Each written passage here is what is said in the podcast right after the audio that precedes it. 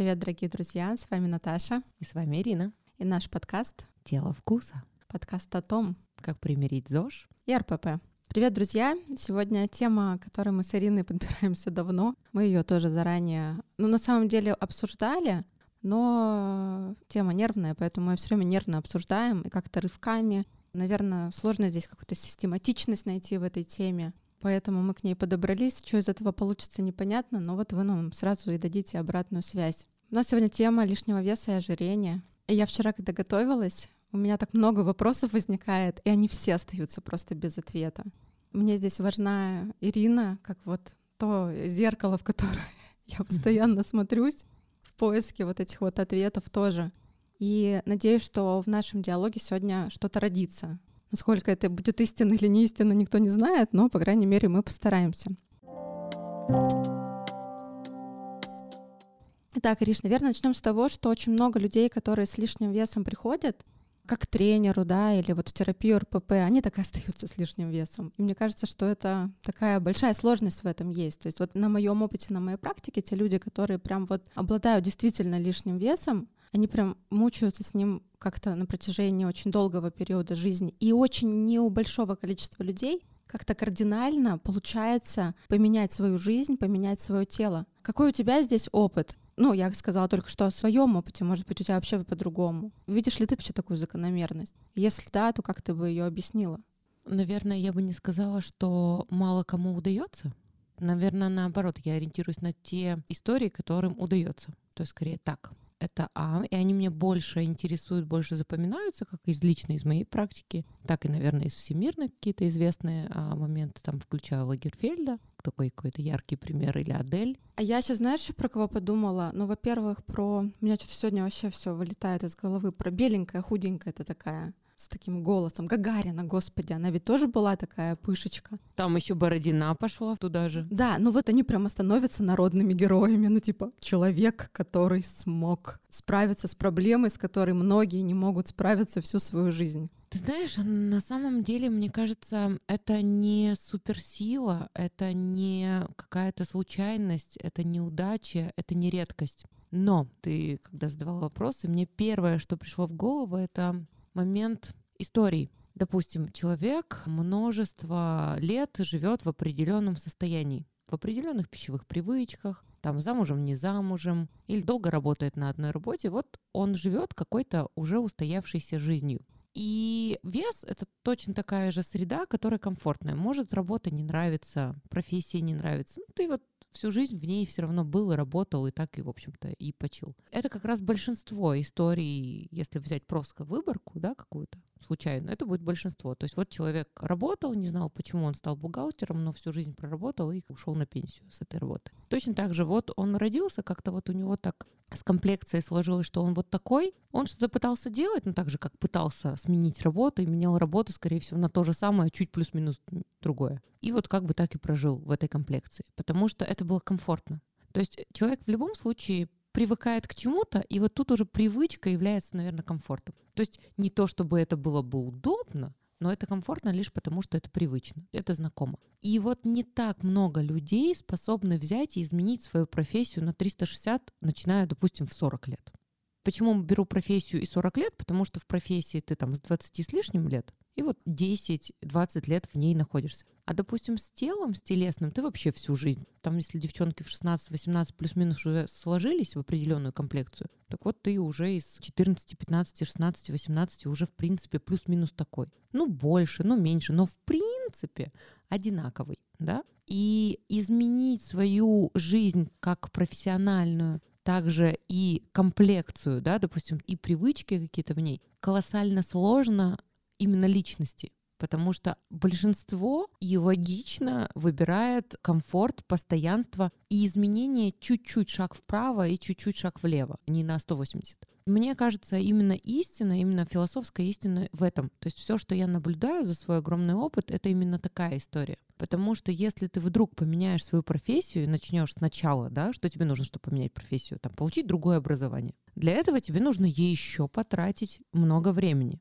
потратить не просто усилий, а свою голову и ментальность. То есть ты привык там видеть цифрами бухгалтерии. И вот ты решил мыслить не бухгалтерией, а педагогикой, не знаю, или психологией, да? Это нужно, чтобы твой мозг перестал видеть вещи так, как он видел, и начал рассматривать это через призму другой науки. На это тратится очень много сил, очень много ресурса человеческого, очень много мозга и очень много силы воли, потому что это нужно делать регулярно, чтобы поменять что-то еще и достаточно за короткий период, потому что то, что ты делаешь в университете, это, естественно, за пять лет накладывается, потом практика, естественно, накладывается. А здесь взять и поменять. Так вот, что с профессией и с жизнью это так. И вот точно так же с весом. Вот он уложился, вот он такой комфортный, и тебе нужно взять и всю свою жизнь, свои привычки, мировоззрение поменять и начать быть другим и жить в другой шкуре. Даже просто скинуть 10 килограмм, это может быть, с одной стороны, физиологически легко, а с другой стороны, эта шкурка-то не твоя, ты ее на себе не примерял. И начнут даже просто люди делать комплимент, спрашивать, а как ты это сделал? Это тоже давление социальное, и не каждый готов с ним бороться. Вот мы понимаем, что поменяться — это в любом случае другая жизнь и другой ты. То есть мы сейчас с тобой говорим о том, что лишний вес, по сути дела, это какая-то жизненная привычка, сформированная там с учетом какой-то генетической предрасположенности или какой-то физиологической подоплеки, гормональной подоплеки, ну, биологии, да, да некой да, какой-то, да, да, плюс психология, угу. плюс какой-то образ жизни, который из двух предыдущих вытекает. Угу. Поэтому, когда и мы говорим про вопросы лишнего веса и ожирения, то здесь будет комплексный подход, да, мы будем анализировать, во-первых, генетическую, гормональную подоплеку, мы будем образ жизни анализировать и питание в том числе, да, и мы идем к психологу, анализируем какие-то возможные психологические причины лишнего веса. Я что сегодня, ну, вот ребята не видят, притащила с собой книжку. Это психологическая книжка. Сова была раньше дочкой пекаря. Я оставлю вам ссылку на эту книжку. Эта книга, она психоаналитическая, она основана на различных исследованиях с одной стороны, но с другой стороны она затрагивает именно вот опыт конкретного аналитика при работе с ожирением, нервной анорексией и как это все связано с вопросами женственности. Возможно, мы сегодня тоже эту тему немножечко затронем. Я хочу немного рассказать о том, как автор разделяет первичное и вторичное ожирение. Почему это важно вообще разделять? Потому что многие мучаются вопросами, а вообще могу ли я быть другого размера, да, и какие должны звезды сойтись, чтобы я все-таки вес снизил. Так вот, автор, ну, я повторюсь, да, она ссылается на различные исследования, и здесь классно, что есть ссылки, можно пройти и прочитать, что на самом деле исследования показывают, потому что все таки самое важное в науке — это наличие доказательных данных, да, то есть наличие исследований. Так вот, она говорит о том, что вообще есть первичное, есть вторичное ожирение. Первичное ожирение, оно формируется до определенного возраста, и оно зависит от неких внутренних как раз-таки процессов. И я так понимаю, что это могут быть как физиологические процессы, так и психологические процессы. А вот вторичное ожирение, оно как раз уже формируется под влиянием окружающей внешней среды. То есть это то, что мы едим, да, как много или как мало мы двигаемся и так далее. То есть, если человек приходит там в терапию, как я понимаю, даже на тренировки с определенным вот видом первичным ожирением, да, то есть делать ему что-то принципиально другое, очень сложно, в то время как вот именно со вторичным ожирением с ним работать уже проще, и там есть какие-то понятные инструменты, да, я вот недавно смотрела вебинар, и там большими буквами было по РПП, он был ожирение, это болезнь. И лечится эта болезнь э, четырьмя способами, да, это настройка питания, это психотерапия, это работа с эндокринологами, гастроэнтерологами, различными врачами, и четвертый — это бариатрические операции, ну то есть уменьшение объема желудка. Важно помнить, да, что именно с вторичным ожирением, как вот следствием, да, мы боремся вот этими четырьмя способами. А вот людям с первичным ожирением, вот она прям здесь в книге об этом говорит, что основная задача терапии будет просто принять, что твое тело вот такое, и научиться с этим жить принципиально, как будто ты никак не можешь повлиять на то количество жировых клеток, которые у тебя есть. Понятно, что эта тема сложная, да, она здесь говорит про гиперцеллюлярность, то есть увеличение числа жировых клеток, которое начинается в раннем детстве, и к ней может существовать предрасположенность. И если у вторичного ожирения, как я понимаю, есть увеличенные жировые клетки по размеру, но, по крайней мере, их количество остается в норме, то люди с первичным ожирением, да, как будто которому есть предрасположенность, вот такая генетическая, гормональная, у них именно количество жировых клеток растет, и в течение жизни оно уменьшиться не может. Мы можем сокращать объем жировой клетки, но не ее количество. И в этом разница Ну, это, по крайней мере, вот э, то, что я читала, ссылкой на различные исследования. Поэтому все-таки, как я понимаю, есть люди, которым стоит, ну, как бы у них есть вообще большая вероятность что-то изменить, но и есть люди, которым что-то изменить, возможно, будет сложнее, и удержать это в том числе будет намного сложнее. И я подумала еще, знаешь, о чем мы с тобой это обсуждали? Я тебе задавала вопрос, как ты думаешь, до какого возраста вот формируется та гиперцеллюлярность, да, вот то количество жировой ткани, которое может быть. И мне понравился твой ответ, что это возраст там до практически 18 да, лет. Она здесь тоже говорит, до 18-20 лет формируется. Если это про девчонок говорится, где вот мы до конца формируемся, считается 16-18 лет, когда у нас рост останавливается, мы больше не можем расти. Кто-то может чуть подольше, кто-то пораньше, опять же индивидуально. И у парней считается 20 лет. Я почему считаю, что это важная информация, потому что долгое время и я заблуждалась на эту тему. Ко мне часто приходят э, девушки в терапию серии «Мне надо как-то отделить как раз-таки вот эти два вида ожирения, да, одно от другого». Я задаю вопросы по истории. Во сколько лет там начал расти лишний вес? это на самом деле с психологической точки зрения очень важно, потому что может быть реально произойти какое-то событие в детском возрасте, которое будет травмирующим, и лишний вес будет вот прибавляться. И тогда мы можем с этим что-то сделать, если это будет психологический какой-то момент, да. Но часто говорят, что вот я была до пяти лет худая, ну и то, как бы тоже важный такой момент. Люди себя оценивают очень по-разному, да, поэтому До я пяти обычно... лет вообще очень субъективно, если мы посмотрим на всех детей, то тут как бы сложно будет сказать. Да, и вот до пяти лет я была худая, а потом у меня вес пошел, и я поэтому как бы по природе своей худая. Вот оказывается, ребята, это не так, да, то есть тут мы будем говорить прямо про вес который стабилизируется вплоть до, ну, вот Ирина сказала, 18-20 лет, у парней еще побольше, да, до момента, когда формируется тело полностью. Да, мы перестаем расти, да, угу. пока у нас еще гормон роста, вот когда мы перестаем расти, когда процессы синтеза не такие, как у развивающегося организма, как у молодого. А вообще, Ириш, ожирением что мы можем считать? Вообще, что у нас принято считать лишним весом и ожирением? Ну, мне кажется, тут больше твои любимые статистики, которые ты у нас уже применяла и рассказывала, вот эти вот средние статистики по ВОЗу, да, там а, они считались раньше по вес рост. МТ, по да, индексу массы да, тела, то, что да, приводится. Да. Мы не берем, опять же, спорт, потому что будут параметры другие. Но спортсмена мы и характеризуем иначе. А если мы берем не спортсмена, профессионала, то в любом случае плюс-минус так и есть. То есть никто вроде бы статистику пока не поменял. Там есть ожирение, предожирение, да, вот эти все стадии. Я сейчас сразу, чтобы у нас э, была об этом информация, да, вообще, о чем мы говорим. Вообще, что такое МТ? Индекс массы тела как рассчитывается? Масса тела в килограммах разделить на рост в метрах угу. в квадрате. Угу не сантиметры мы возводим в квадрат, а метры это важно для таких гуманитариев, как я, да, то есть массу тела на рост в метрах в квадрате. 25-30, если показатель будет, это избыточная масса тела при ожирении, 30-35 ожирение первой степени и 35-40 ожирение второй степени, больше 40 это уже ожирение третьей степени. Но здесь, мне кажется, важно сказать то, о чем мы уже когда-то с тобой говорили, что ожирение ожирению рознь, и действительно по физиологическим своим характеристикам, да, он будет себя гораздо лучше ощущать в той массе, которую там официальная вот медицина может признать предожирением, да, или даже ожирением. Да, потому что это все равно усредненные данные так, чтобы это было понимать. А частные случаи — это и есть частные случаи. Я просто знаю твои иллюстрации прекрасные, а ты сильна этими иллюстрациями, у тебя их много. Расскажи историю про однокурсницу, которая была такая прям кровь с молоком баба, а потом начала худеть, и вот пыл, задор и все остальное пропали из ее жизни.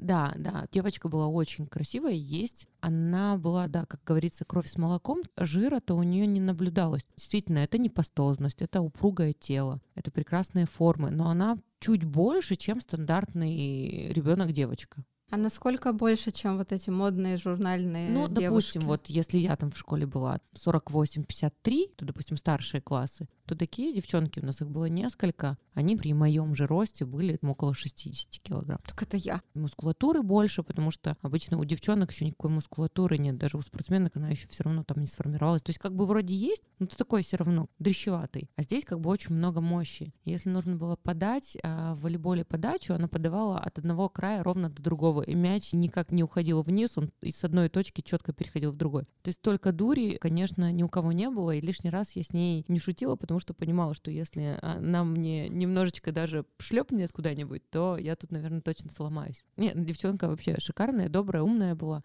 Ну, сейчас, может быть, не знаю, не настолько выносливая и сильная, но вот от природы просто очень сильная. Но когда мы поступили в институт, мы на разных факультетах учились, и она стала увлекаться диетами, Хотя меня удивило, почему ее это вообще заботит, почему она решила изменить э, свое тело как-то посредством диет, потому что она выглядела всегда очень красиво. Девчонка крепкая, красивая, волосы густые, вот густющие, там, наверное, три моих руки. То есть вот такое пышущее здоровьем, красивое женское тело, и она стала худеть. Схуднула, причем сильно, так что была еще и меньше меня. То есть, мне кажется, вот такое прям даже близко к анорексичному состоянию, только когда совсем вот, ну, ухудела когда хочется человека накормить. И эту форму он достаточно долго держала. Но тут я увидела ее через какой-то период и поняла, что хвост не тот, то есть волосы не те, кожа, а у нее идеальная чистая кожа была, вот эта вот прям кожа персик, глаз не горит, производительность не такая, ну то есть видно, что там тоже занимается, тренируется, но как бы вот, ну все не оно и потом у нее была беременность, и как будто бы еще и беременность ее немножко подутомила. Как высосала, будто, да? Да, высосала. Угу. И вот это наблюдение, но тогда еще со студенчества как-то меня сильно впечатлило и напугало. Как можно было сделать вот так? Она красивая во всех формах. Но зачем это нужно было делать? И, ну, тогда что, молодые, я думаю, что никто не думал, зачем тренды были, и она, как человек сильной воли и сильного характера, она смогла выдерживать эти длинные диеты. То есть, допустим, я бы сломалась, я почему? И не из этих, потому что мне не хватит столько воли. Я люблю играть с балансом. А вот жесткие меры, ограничительные голодания, это, конечно, точно не мое. И после того я подумала, что вот что-то здесь не так. То есть тут нет истины. Если здоровье уже сейчас видно, что немножечко по внешнему виду пошатнулось, то как это будет дальше? Она не совсем сильно худая, а такая как бы подтянутая, стройная. Но вот тот момент он был такой запоминающимся и тяжелым немного.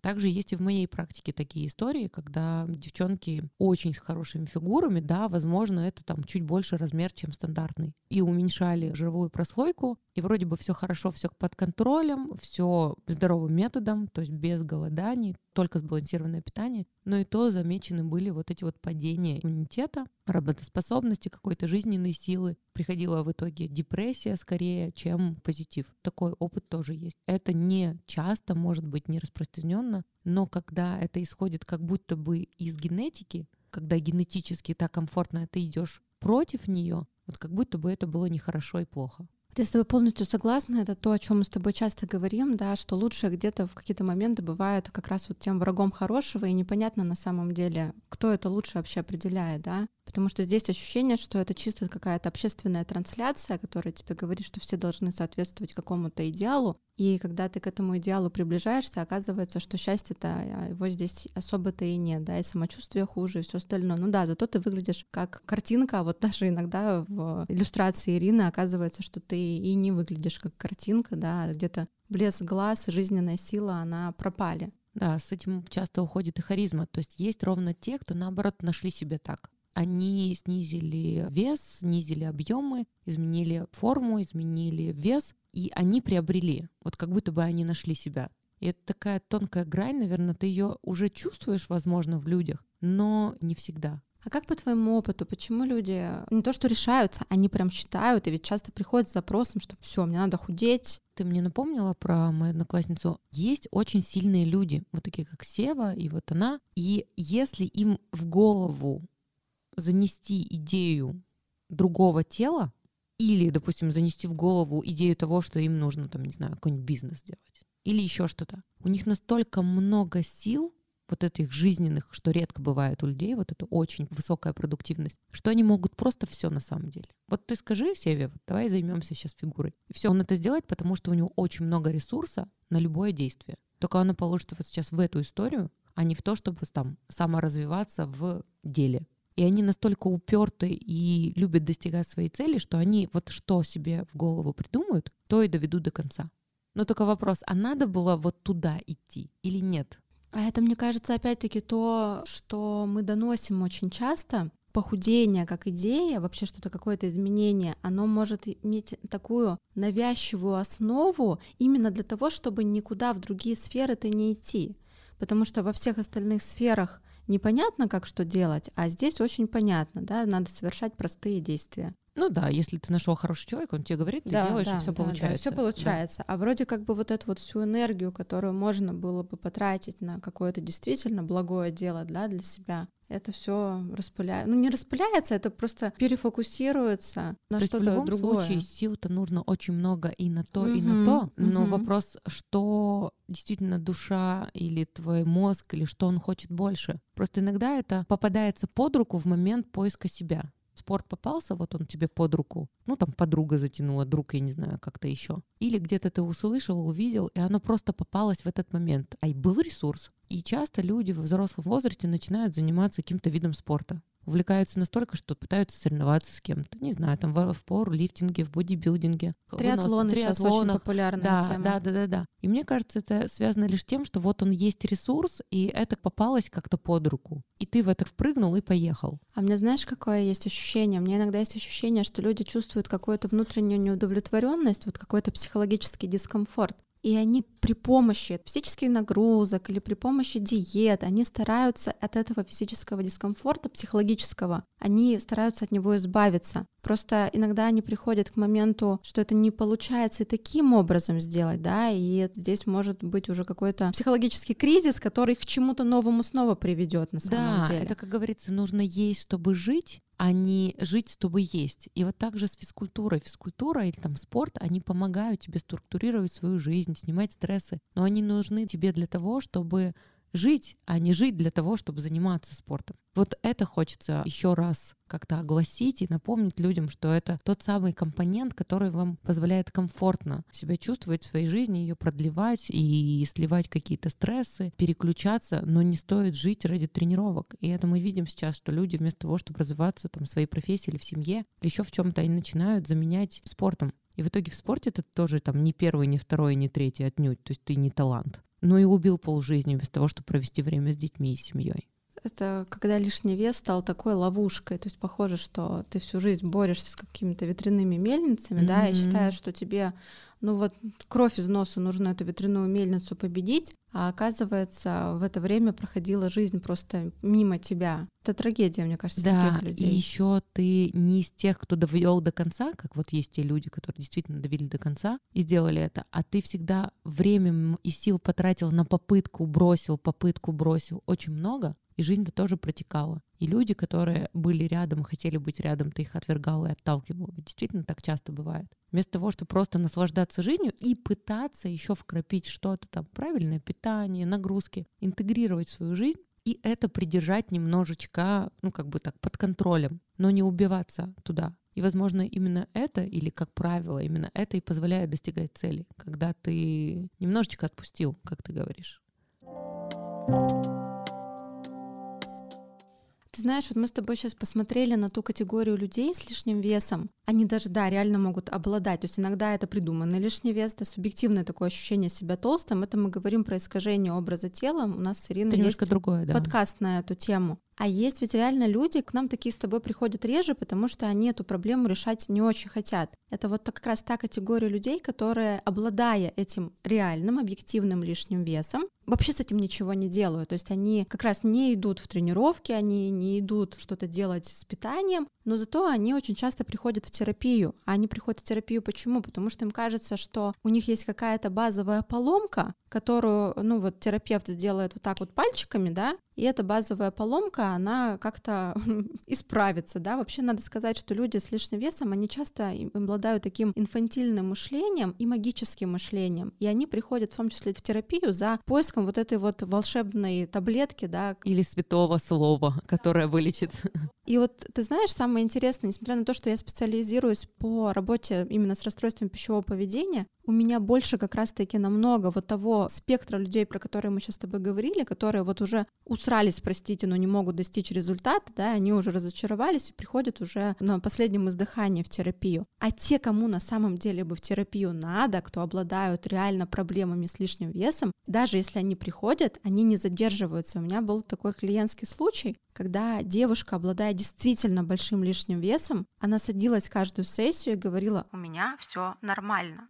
И я все ждала, когда же она скажет, что нет, тут есть история, с которой мне нужно поработать, а там, ну, что вы понимали, прям 100 плюс, то есть там нормальный такой лишний вес. И я так этого и не дождалась. То есть она так и ушла из терапии со словами, что со мной все хорошо. Я убедилась, что со мной все хорошо. А я про себя думаю, ну да, конечно, это у тебя сейчас, возможно, все хорошо. Но рано или поздно твой лишний вес, он даст о себе каким-то образом знать, да, потому что ну невозможно. Суставы от этого страдают, от этого страдает, не знаю, гормональная система, помогай мне, там все страдает от этого. Со временем, так или иначе, да, если это какой-то нефизиологичный вес, а он, ну, вряд ли будет вот прям настолько но большим. Мне кажется, тут, видимо, человек все-таки принял это. Я думаю, что там много отрицания.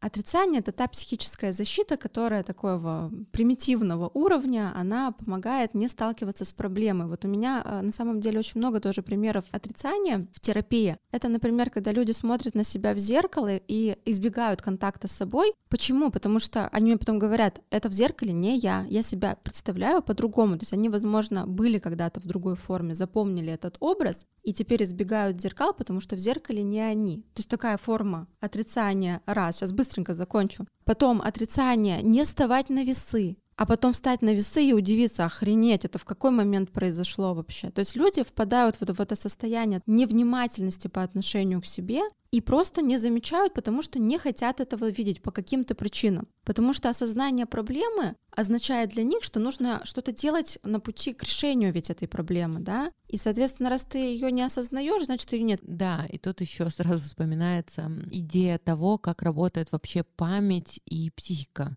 То есть люди говорят, я была раньше такая, я запомнила себя такой. А теперь вспомните, что в психологии, да, мы часто свои фантазии воспринимаем как то, что было. То есть прошлого, его на самом деле истинного-то и не существует, потому что то, что вы запомнили, не факт, что это было. Это подтверждается, потом фотография такая. Я была всегда стройная, а потом я поправилась. И показывают старые фотографии. И ты думаешь, Вообще так-то ничего не поменялось, просто претензий стало больше к телу, потому что появились новые фотографии и тренды. А на самом деле ты никогда и не была стройной. Или наоборот, я всегда была толстым ребенком. Показываю фотографию, думаю, когда вы им были? Не были вы никогда толстым ребенком, даже с проблемой. Дрищ и дрищ был. Я с тобой полностью согласна. Мы с тобой даже на конференции, помнишь, которую делали, я показывала свои фотки, вот то, как я себя воспринимала, ну прямо вот мега жирный, да, вот как раз это был период пубертата, мне было там на фотках, наверное, около 14-13 лет. А, кстати, очень часто вторая волна такого прироста жировой массы, естественно, она происходит в период пубертата. Угу. Да. И я там просто вот какой-то гигантский ребенок, на мой взгляд, да, я рядом сопоставила фотографию, там я через какое-то время, вот вообще ничего не поменялось. Ну, чуть больше стало, допустим, мышц, чуть подтянуть и стал живот, но по факту ничего не изменилось. Так работает искажение образа тела. Это страшная штука. И, и памяти. И памяти. Ну да. А естественно, ты подменяешь свои физические ощущения, свое восприятие, да, реальностью. И поэтому память действительно, она очень обманчива. Фантазии наши по поводу нас очень обманчивы. Поэтому я, когда в терапию приходят люди с лишним весом, я часто прошу принести детские фотографии, чтобы мы вместе посмотрели и оценили их уже новым взглядом. Ну и не только детские, на самом деле, пуберта тоже. Чтобы у нас была возможность вот как-то эту картинку, на нее по-другому посмотреть. Возможно, ваши фантазии подтвердятся реальностью, а может быть и нет. Тут бывает очень сильно по-разному. Наверное, знаешь еще, что мне нравится? Фраза такая. Толстое тело может быть как колыбелью, так и могилой. И это очень глубокая фраза, которая очень много отражает. На самом деле она отражает все причины лишнего веса, которые могут быть. Это реально либо колыбель, это реально может быть могила. Почему так? Потому что если это колыбель, это нечто такое комфортное, классное, удобное, что тебя защищает от внешнего мира. Я хоть и не очень люблю все вот эти вот психосоматические истории, типа если у тебя болит горло, ты там что-то недовысказал, да? Нет, на самом деле, это не так работает. Но что касается лишнего веса, правда, то, что мы часто слышим, это действительно защита от множества всего, да, и это может быть защита, в которой комфортно, уютно и хорошо, но это ровно так же может быть могила, где человек просто хоронит свой потенциал, он хоронит свою сущность. Почему это могила? Это сразу какая-то ассоциация с такой своей теневой стороной. И часто про женщин, которые имеют лишний вес, можно сказать, что они не принимают свою какую-то темную сторону. они ее как бы отодвигают на второй план, когда они очень сильно разидентифицируются со своим телом, да, они про тело говорят как про что-то внешнее. Вот тело — это вот что-то само по себе, я сама по себе. Но в тот момент, когда они принимают, что действительно это их тело, и это они себя до этого довели, они способны проблему решить, но до тех пор это будет стопроцентная могила, они не смогут сделать никакого шага. Это страшно, потому что я только что описала механизм отрицания. Но это очень непродуктивно, это тебя хоронит заживо. Ну, наверное, не они себя довели, потому что не так часто это бывает, что реально большой вес, чтобы человек сам себя к этому привел. Но я не знаю таких случаев, когда большой человек 100 плюс — это переедание.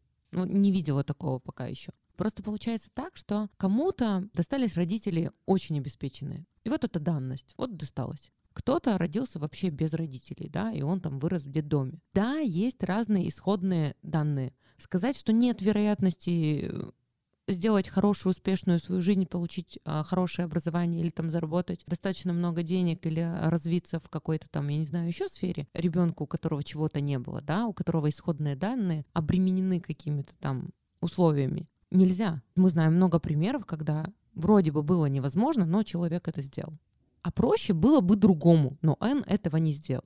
И вот тут так получается, что кому-то дала генетика такие условия. Возможно, психика что-то сыграла, возможно, гормональная какая-то история. Да, стартовые позиции не равны, действительно не равны. Но не надо, наверное, останавливаться на том, что ничего нельзя сделать можно, наверное, это опустить, чтобы не думать, кто там что сделал. Такая, вот сейчас такие исходные данные. Не очень соглашусь. Почему? Потому что иногда, пока ты не поймешь, не увидишь свое отрицание, сделать ничего невозможно. У меня как раз-таки есть такие примеры, когда люди это делают с собой сами. Там действуют странные механизмы, практически диссоциативные. То есть человек как будто отделяется от своего тела, есть он отдельно, есть тело отдельно. И вот он ест настолько много и так сильно переедает, как будто он вообще не чувствует никакого контакта с собой. Конечно, есть какая-то некая изначальная предрасположенность, она и психическая, то есть как-то сформировалась, да, но только сам человек в какой-то момент может положить этому конец. И пока да. он с этим не столкнется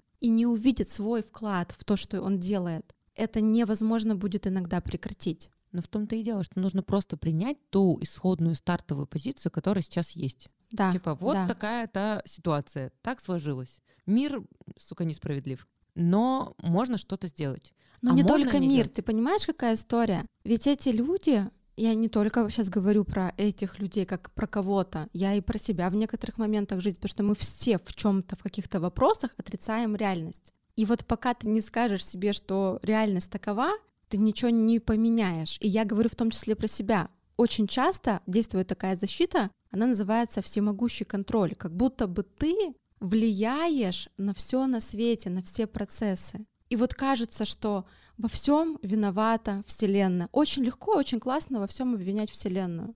Нет, Вселенную, это конечно, удобно. Обвинять не стоит. То есть что имеем, то имеем. Но вопрос, что мы можем с этим сделать? Вот, да, то есть вот здесь вот эта вот отличная грань, она будет определяться тем, как мы с тобой, да, всегда об этом говорим. Нужно принять то, что ты изменить не можешь, и постараться как-то повлиять и изменить то, на что ты можешь повлиять, что подлежит какому-то изменению. Это главный принцип.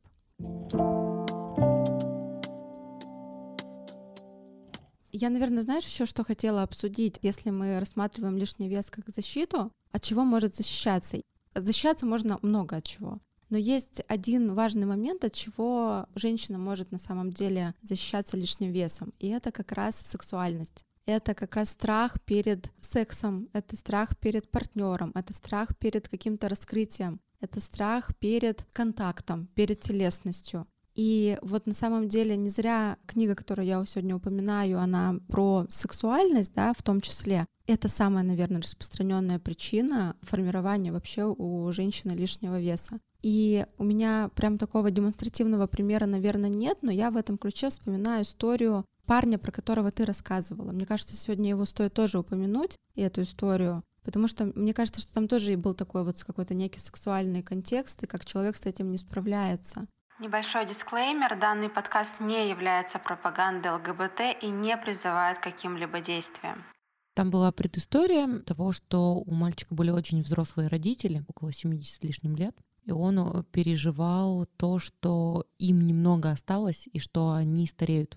Ребенок, который рожден был у родителей в возрасте, он был там третьим или четвертым ребенком. Его это убивало просто. То есть сама идея того, что он видит своих родителей с самого раннего детства увядающих. Плюс, раз он был нетрадиционной ориентации, и он всегда страдал еще от плохих отношений. То есть всегда ему изменяли, какие-то вот такие вот истории очень острые были ужасные. И он это тоже тяжело переживал. То есть избыточного внимания со стороны того самого пола не было, а ему очень хотелось.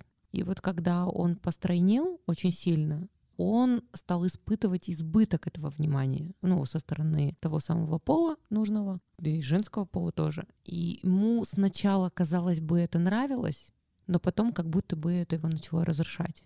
Вроде бы все хорошо, и ты счастлив мозгом, а чувственно нет. Твой мозг, он говорит, блин, как клево, я дождался то, что я хотел. А внутри нарастает депрессия и грусть и одиночество. Казалось бы, все, что ты хотел, ты получил но нет. И вот так вот трагически оборвалась эта судьба. И вопрос, можно ли этого было избежать? То есть он покончил жизнь самоубийством? Да, да, да, да. Я каждый раз, конечно, слушаю, у меня мурашки от этой истории, потому что я ее уже вообще не в первый раз слышу, но я просто поражаюсь тому, насколько она прям такая демонстративная, она такая показательная. Ты еще про него так говорила, да, что он из такого тучного парня а, да, превратился в красивого лебедя. лебедя, что вот это прям сразу такой образ, что он стал красавчиком. Да, и тут мы визуально-то видим наоборот счастливого человека, угу. то есть раскрывшегося, у которого раскрылся потенциал, он сменил работу, талантливый парнишка был, то есть очень талантливый, то есть он умный, с мозгом, с добрым большим сердцем. Было, казалось бы, все, но... Но что-то было не так. Да, и, кстати, история суицида была и с еще одним парнишкой из нашего университета. Он был безумно красив. Не знаю, атлетичен, красив. В спорте был один из лучших. Вот все, казалось бы, у него есть. И мы за там пару дней до его вот, э, суицида мы встретились в клубе, поболтали, на следующий день созвонились. Он мне очень нравился очень. Я думаю, ну все, наконец-то я получу внимание этого парнишку. Вот. И я понимала, что я ему импонирую, но мы как-то оба скромничали по отношению друг к другу. И вот как-то все так неловко пыталась завязываться. Он позвонил, я уехала к родителям. Говорит, давай, Иришка, встретимся. Я говорю, так я не могу, я уехала. Подожди, я вернусь через пару дней и погуляем. Но он какой-то странный был по голосу очень. И я подумала, что-то не так. Чуйка меня, видимо, не подвела. И через день уже набрала его мама и сказала, что вот он тоже выпрыгнул с девятого этажа. Так вот, это к тому, что вот эта красота внешняя, успешность даже там в спорте, ну то есть в деятельности в своей, в учебе, еще в чем-то, она вот никак не защищает. Вот никак не защищает, и она, наоборот, как будто бы оголяет. Она как будто бы тебя делает беззащитным перед этим миром. И даже я понимаю это на своей шкурке, то есть когда я в лучшей форме, я могу быть в лучшей форме тогда, когда у меня хватает сил на защиту от этого мира. Когда я чуть-чуть заливаюсь, это такое ощущение, когда ты закрываешься, у тебя нет сил борьбы с этим миром, с какой-то агрессией или просто какого-то внимания. И ты как бы закрываешься от него посредством вот этого чуть большего объема. Быть в хорошей форме очень тяжело, и не физически, наоборот, телесно хорошо, а психологически очень опасно. Как будто бы если что-то пойдет не так, то вот тут ты не выдержишь. Это как, наверное, идеальная сухая форма, когда она выглядит где-то тонко на грани между жизнью и смертью. Вот то, что хотят все, вот этих картинок, ведь это реально зачастую такая форма, которая на грани жизни и смерти. И почему так был популярен в период Вога в 90-х вот этот наркомановый шик, отражение жизни и уже почти смерти, оно же привлекает людей. Да, нельзя анорексия — это отказ от жизни, по большому счету. Именно пограничник, мне кажется, привлекает людей, как раз-таки не всех, а вот с этой вот разрушительной частью в себе, и таких людей не так мало, именно поэтому привлекают виды спорта, которые очень опасные, да, избыточные диеты, вот это очищение, когда ты вроде бы наполовину немножечко уже готов откатиться или там уйти в какое-то бессознательное состояние от голода и от измученности организма и вроде бы ты еще жив, и чувствуешь вот этот, наверное, вкус к жизни, потому что уже вроде как бы умирать не хочется, но ты уже где-то там. Тебе нужно вот обязательно дойти до грани, чтобы почувствовать вкус какой-то к жизни. А есть те, у которых, казалось бы, дано все, вот кому-то сразу дано, кому-то тот, кто достиг этого совершенства внешнего и визуального, и ничего не спасло. Потому что там душе спокойнее, чем вот в этой как бы агрессии красивой. Потому что красота, она тоже немного агрессивная по сути своей. Она как будто от тебя что-то требует. Да, и вот вспоминаем Дориана Грея, да, знаменитое произведение. Ведь вот эта идеальная, нестареющая красота, она и не сделала его счастливым, и не сделала Да. счастливым никого в окружении. Это что-то такое совсем холодное. Как мне кажется, нормальные люди, которых тоже очень много, им и нравится что-то интересное в людях, а не идеальное и не предсмертное. Поэтому я и рассказывала про парней, что парни, они хитрее и умнее. Им нравятся девушки с какой-то формой, с какой-то генетической изюминкой, каких-то ярких, каких-то харизматичных, и выбирают по глазам. Если девушка будет страдать от своего веса, это будет чувствоваться в окружении. У меня полно вот те как раз э, в сторону ограничительных каких-то тем, они вот прям рассказывают, и я себя помню. Ты едешь, допустим, куда-нибудь в путешествие, и ты понимаешь, что с тобой что-то внешне не то. Так ты изведешься сама, ты изведешь мужчину рядом с собой, ты просто становишься долбанной мегерой, и вся твоя жизнь, она вращается вокруг вот этого вот недостижимого идеала. Это ужасно на самом деле.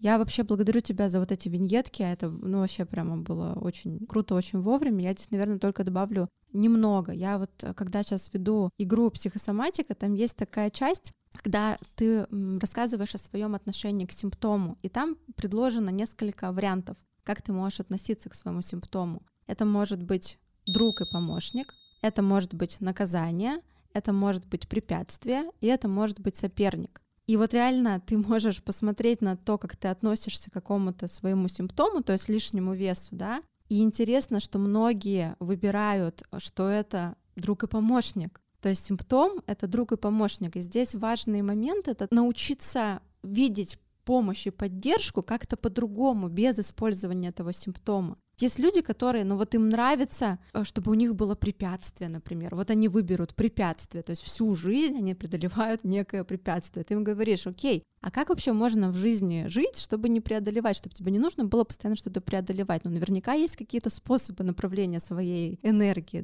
Либо, если ты воспринимаешь лишний вес, вообще-то любой симптом, да, как наказание. Ну, а за что ты так вообще чувствуешь вину? Перед чем? Перед кем? Что тебе нужно наказывать свое тело при помощи симптома. Там метафорические карты тебе в помощь даются, то есть ты не сам это придумываешь из головы. И когда вот ты эту карту достаешь, человек такой, о, нифига, раз ты видишь свое бессознательное, да, ты контактируешь с ним, ты видишь свои ассоциации, меняется вот это вот отношение к симптому. Это очень интересно. По поводу лишнего веса как защиты про вот молодого человека, я тут любимую статистику увидела, да, и представляешь, что среди тучных людей процент самоубийств значительно ниже, чем среди обычных людей. При этом опасность совершения самоубийства значительно увеличивается, когда человек с лишним весом начинает голодать, и настоящие чувства вспыхивают на поверхность. Отчаяние может заменить еду. Тоже, опять-таки, классная все-таки эта игра. Я прям рада, что я ее взяла в работу. Там есть прямо вот блок, который посвящен чувствам